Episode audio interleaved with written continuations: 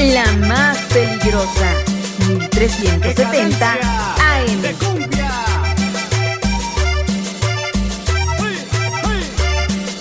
Así es, ya son las 12 con 16 minutos, 12.16 a través de la más peligrosa. En el 1370 de AM y www.peligrosa.mx.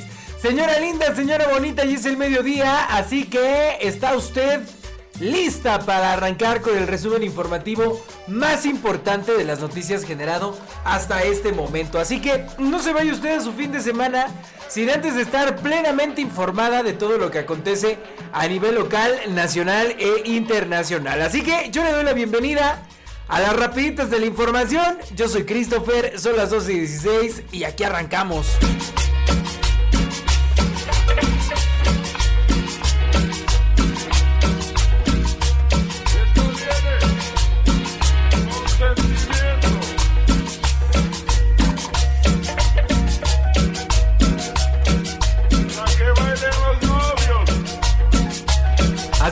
Vámonos de bolón ping-pong a las rapiditas de la información, el resumen más importante de las noticias. Y mire, yo le cuento que se arrancó esta mañana de viernes con un aparatoso accidente allá en la capital Tlaxcalteca. Fíjese, eh, según las cámaras de vigilancia, pues la neta es que sí fue una volcadura bastante fea. ¿De qué se trata? Bueno, pues esta mañana se registró la volcadura de una camioneta de la marca Toyota en la calle Allende, casi esquina con Lardizábal dejando a un masculino, a un masculino lesionado. Aparentemente fue otra unidad la que ocasionó dicho accidente, sin embargo se dio a la fuga.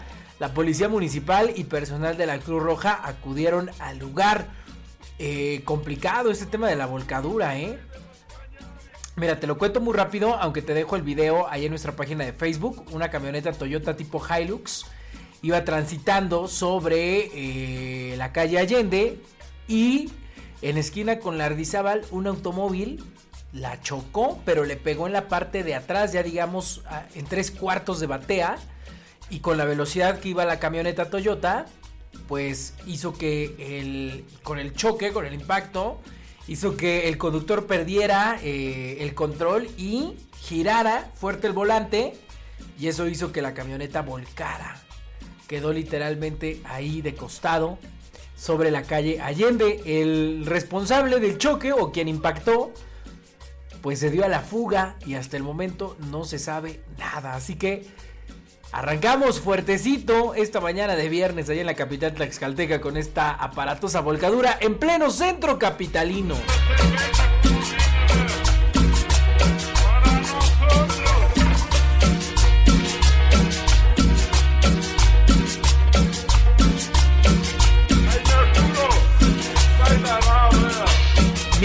Cuento, cambiando ya de tema, con lo de eh, la pandemia por COVID-19 en Tlaxcala. ¿Cómo está? ¿De qué va? ¿Qué está pasando? Porque pues se supone que los casos siguen en aumento a nivel nacional, pero pues aquí en Tlaxcala no nos dice nada, no nos cuenta nada, es como si no estuviera ocurriendo nada. Ya apareció la gobernadora el día de ayer, pero necesitamos saber qué es lo que está ocurriendo y es que las autoridades federales han dado a conocer que ya hay más de 200 mil casos confirmados en todo México, más de 200 mil casos. Mientras que instancias federales encargadas del monitoreo sobre los casos por COVID-19 en el país recientemente han dado a conocer esta cifra, más de 200 mil casos, en Tlaxcala se mantiene la política de no dar a conocer la realidad que se vive y lo más peligroso es que no ha habido algún tipo de pronunciamiento pues para tomar nuevamente las medidas preventivas.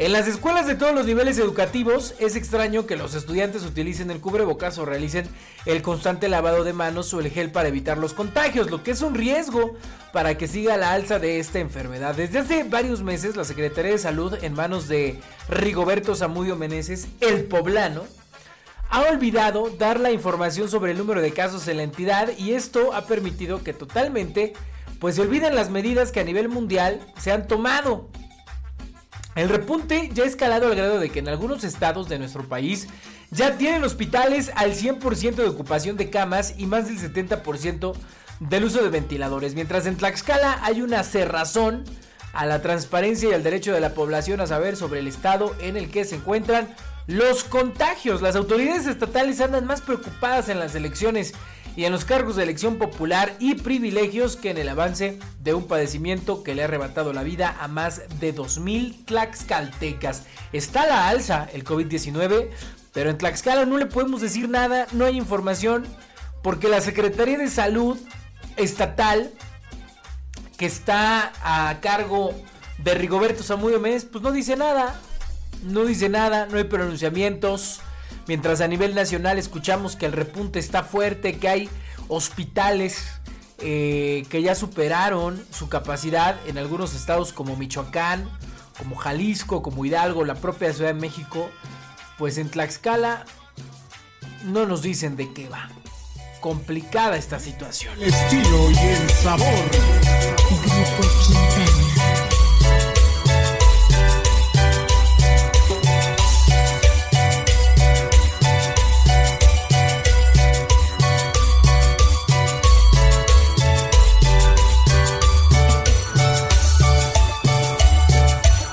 Son las 12 con 21 minutos. Vámonos a información de política en Tlaxcala. Y es que, pues ya ve que en estos momentos están cocinando las definiciones, las alianzas y todo lo que habrá de suceder el próximo 2 de junio. Y mire, el PRD, el PRI y el PAN, que siempre se iban juntos al Senado en Tlaxcala. La segunda fórmula aún no se define. Lo que es un hecho es que, la el- es que el perredista Juan Manuel Cambrón Soria no está dispuesto a competir en el segundo espacio.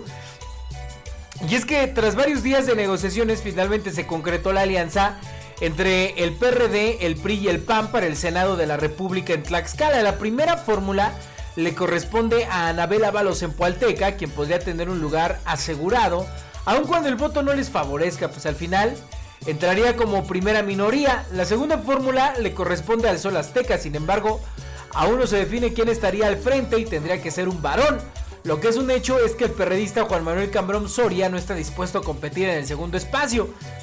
Que, eh, insisto, en caso de que el voto no les favorezca, no hay posibilidad de que llegue a la curul.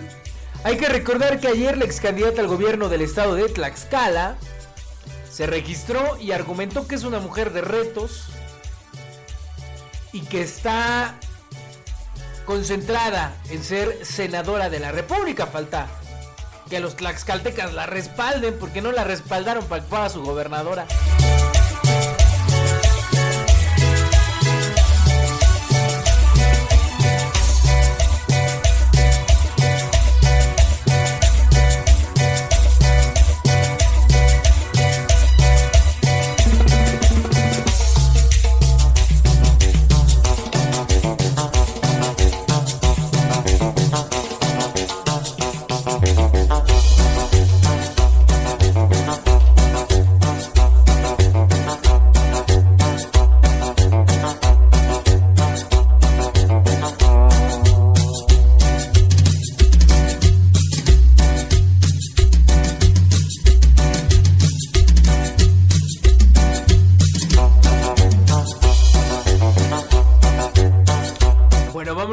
Información de carácter nacional. Porque vaya que hay varios temas que debemos de tocar y usted tiene que enterarse. Por ejemplo, le voy a contar algo, señora linda, señora bonita, que seguramente usted ya sabe. Pero aquí le voy a ampliar más la información. Mire, el jitomate anda hasta en 70 pesos el kilo en la Ciudad de México y la zona metropolitana, según reporta la Profeco. Alertan que seguirá la presión en ciertos productos debido a la temporalidad y el cambio climático. Y es que en la tercera semana de enero de 2024, los precios del jitomate pues se registran en alzas al venderse hasta en 70 pesos el kilo, informó la Procuraduría Federal del Consumidor. De acuerdo con el reporte de quién es quién en los precios eh, de la Profeco, entre el 15 de enero a la fecha, el kilogramo de jitomate bola se vendió desde los 37 pesos y hasta los 70 pesos en la Ciudad de México y la zona metropolitana. En algunas tienditas de autoservicio, los precios del jitomate fueron en promedio de 55 pesos el kilo. En el caso del el tipo bola de Sinaloa. Pero hay otros, por ejemplo, el jitomate saladet se vendió hasta en 50 pesos en promedio, aunque se llegó a comercializar en algunos lugares hasta en 59 pesos cada kilo. En el tema de frutas y verduras los precios son muy volátiles como se observó en el 2023 con un incremento de precios del 11%, dijo el director general de Grupo Consultor de Mercados Agrícolas, Juan Carlos Anaya. Vamos a seguir viendo presión en ciertos productos, advirtió, lo que tiene que ver por la temporalidad, así como por el cambio climático y las sequías. Así que señora linda, señora bonita, mejor no haga sopita de fideo.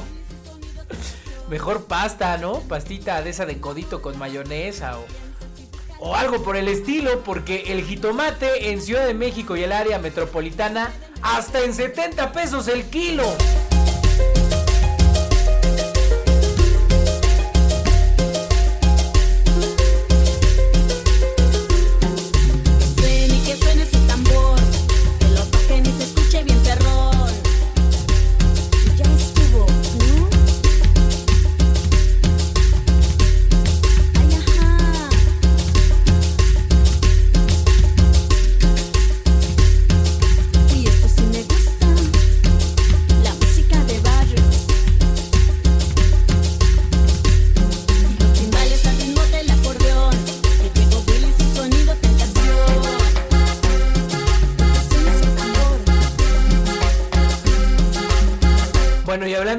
Y de los precios y de cómo está el tema de la economía en México, pues mire, le voy a contar que la economía mexicana habría crecido, habría crecido 3.26% en 2023.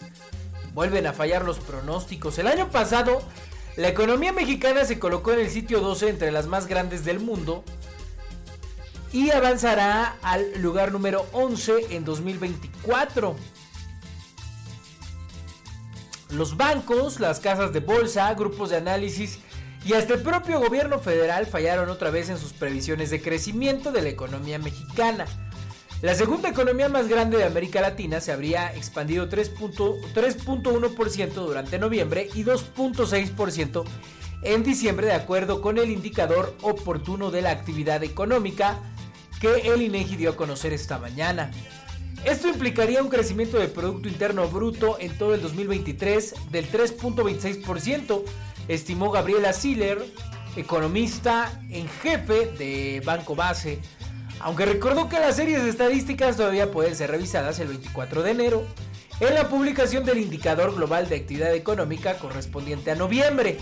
Además explicó, normalmente se revisan las series del Producto Interno Bruto ajustadas por estacionalidad en la publicación oportuna programada para el 30 de enero, por lo que el crecimiento publicado puede diferir de esta estimación. El arranque del año pasado, Citibanamex llevó a cabo una encuesta entre 30 bancos, casas de bolsa y grupos de análisis del sector privado, nacional y extranjero, cuyo consenso indicaban que la economía nacional crecería apenas 0.9% en 2023. Había incluso instituciones como Bank of America que esperaban una contracción de 0.5%, mientras que los más optimistas, Multiva y Masari, proyectaban un avance del 1.8%. A través de la Secretaría de Hacienda, el propio gobierno federal anticipó un crecimiento económico del 3% el año pasado, según los criterios generales de la política económica de 2023, cuya expectativa también quedará rebasada si el INEGI confirma el crecimiento de 3.26%. A principios de octubre pasado, el Fondo Monetario Internacional estimó que tras desplazarse a España en 2022, México quitó del camino a Corea del Sur y Australia en el ranking de las economías más grandes del planeta de 2023. Estimó que el valor de la economía mexicana fue de 1.81 billones de dólares el año pasado, mientras la coreana estuvo valorada en 1.71 millones y la australiana en 1.69 billones. La institución que encabeza a Cristalina Georgieva calculó que la economía mexicana va a continuar avanzando en el ranking y llegará al lugar número 11 de 24 en 2024 cuando la riqueza nacional sea de 1.99 billones de dólares contra 1.90 de Rusia. Esto dejaría a México a un escalón del top 10, lo que podría materializarse si se aprovecha el fenómeno nearshoring, dijeron analistas para el periódico Universal, el Universal. Bueno,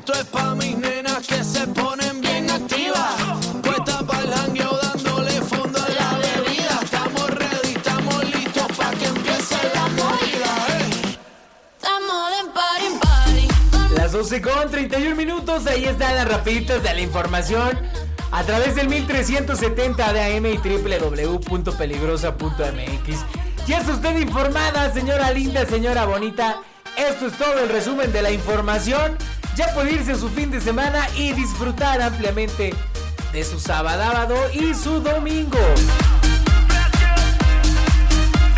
Aquí nos escuchamos el próximo lunes en punto del mediodía en las rapiditas de la información 1370 de AM y www.peligrosa.mx. Recuerde que también, si no le da tiempo escucharnos en vivo, estamos a cualquier hora y a cualquier momento a través de la plataforma digital de música que a usted le parezca mejor.